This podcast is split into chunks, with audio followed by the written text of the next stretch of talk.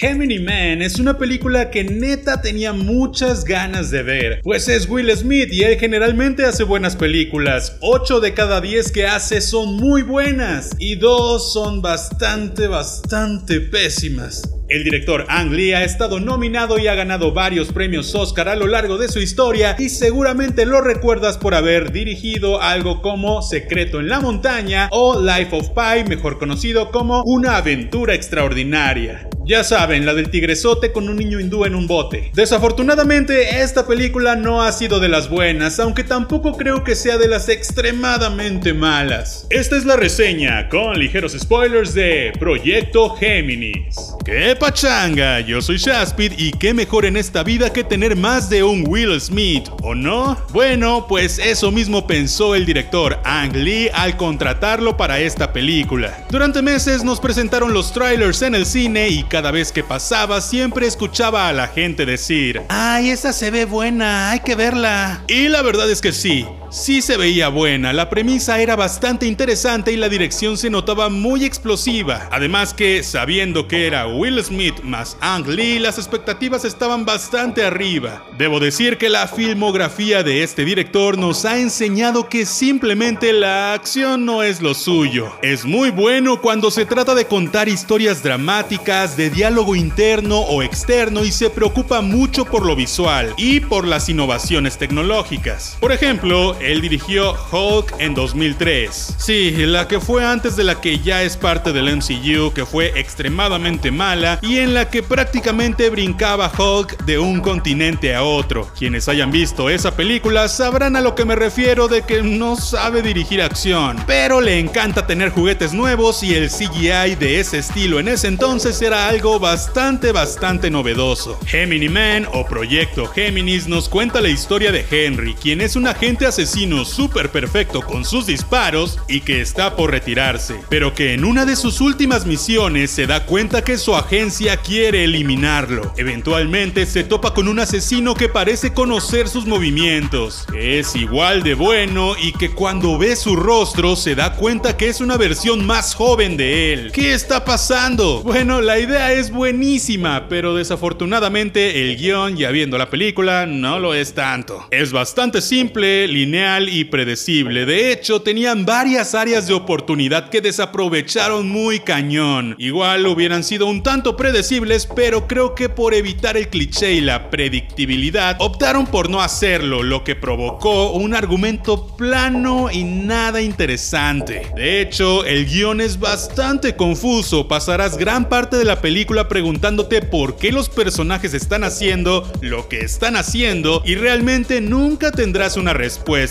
Y no, no es que no hayas prestado suficiente atención o que te hayas distraído un poco, es que realmente de pronto pasan cosas que no sabes bien cómo pasaron o por qué llegaron a ciertos lugares o qué rayos están haciendo. Y lo arreglan con diálogos horribles entre los personajes tratando de explicar todo. Las actuaciones no están del todo mal, pues Will Smith todos sabemos que es un buen actor cuando es bien dirigido. Y Ang Lee es bastante bueno dirigiendo actores. Mary Elizabeth Winstead es lindísima como siempre y aligera lo suficiente las cosas para que todo sea menos insufrible. Sin embargo, el argumento solo nos suelta información de la nada, información que nadie solicitó y como que solo mencionan cosas de forma muy obvia para dar contexto y trasfondo a los personajes, pero son cosas que nunca tienen relevancia real y que al final pues nos dejan con la sensación de que algo faltó, por lo que no no sabemos realmente por qué rayos el personaje de Mary Elizabeth Winstead está haciendo todo esto, solo nos lo medio mencionan como si fuera algo súper casual, pero no es exactamente una justificación, son solo comentarios al aire. Hay una escena buenísima que es donde conocemos al segundo Will Smith, es una escena de acción que provoca una persecución en motocicleta. De verdad me enamoré de la escena, las tomas en cámara en mano, los efectos prácticos con casi nada de efectos digitales, obviamente exceptuando el rejuvenecimiento de Will Smith, y es la única escena que me tuvo prensado del asiento. Creo que ahí vemos que Ang Lee sí puede hacer bien las cosas si quisiera. Desafortunadamente, fuera de esta escenota tan buena, el resto de las escenas de acción son de verdad malísimas. En las peleas cuerpo a cuerpo se sienten unas coreografías muy marcadas y malas a las que la cinematografía no ayuda nada, pues entre las tomas movidas, la iluminación casi nula y lo mal actuadas que están, parece que estuviera viendo una versión nocturna de Transformers. La corrección de color en muchas de las escenas es de verdad tan mala que sentía que estaba viendo algo grabado con una cámara de fotos. Aunque he de admitir que esa misma corrección de color funcionaba muy bien por momentos para hacer sentir las escenas de acción más realistas. El rejuvenecimiento de Will Smith es por momentos genial y por momentos extremadamente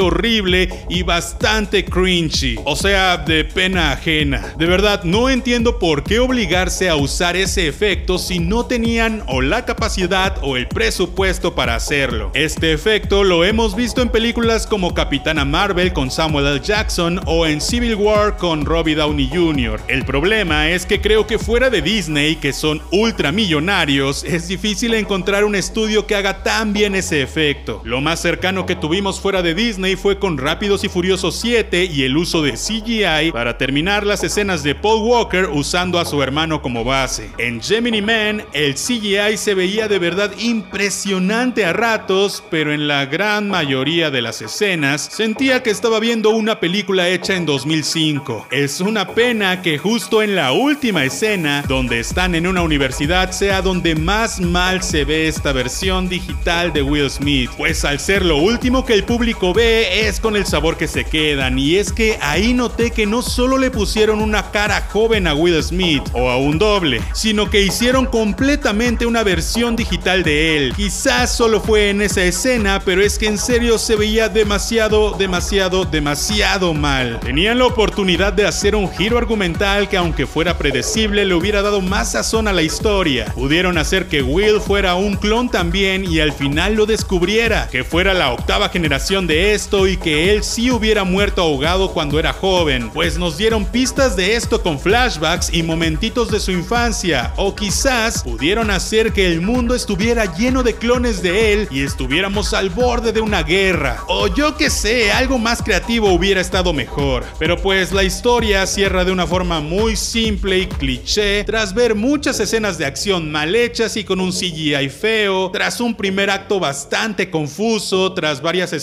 oscuras y aburridas y que estaban de más ya que no aportaban mucho a nada, tras ver que los personajes iban en contra de lo que decían o de sus personalidades establecidas y pues en general creo que el guion es el más grande problema de la película. Opté por ver esta película en 3D pues Ang Lee suele tener buen uso de este y la verdad es que aunque fue muy sutil, me gustó cómo lo utilizó. En su momento, Life of Pi o Una aventura extraordinaria fue de las primeras películas en usar un 3D bastante bueno, pues era algo nuevo y es que Ang Lee, como dije, gusta de hacer uso de nuevas tecnologías como es el rejuvenecimiento facial en esta ocasión. El problema creo que es que se ultra engolosinó con esto y por eso siento que se le salió de presupuesto o de las capacidades creativas y todo salió tan mal. Definitivamente no diría que es una película con la que te la vas a pasar excelente y de hecho probablemente te aburras en ciertos momentos.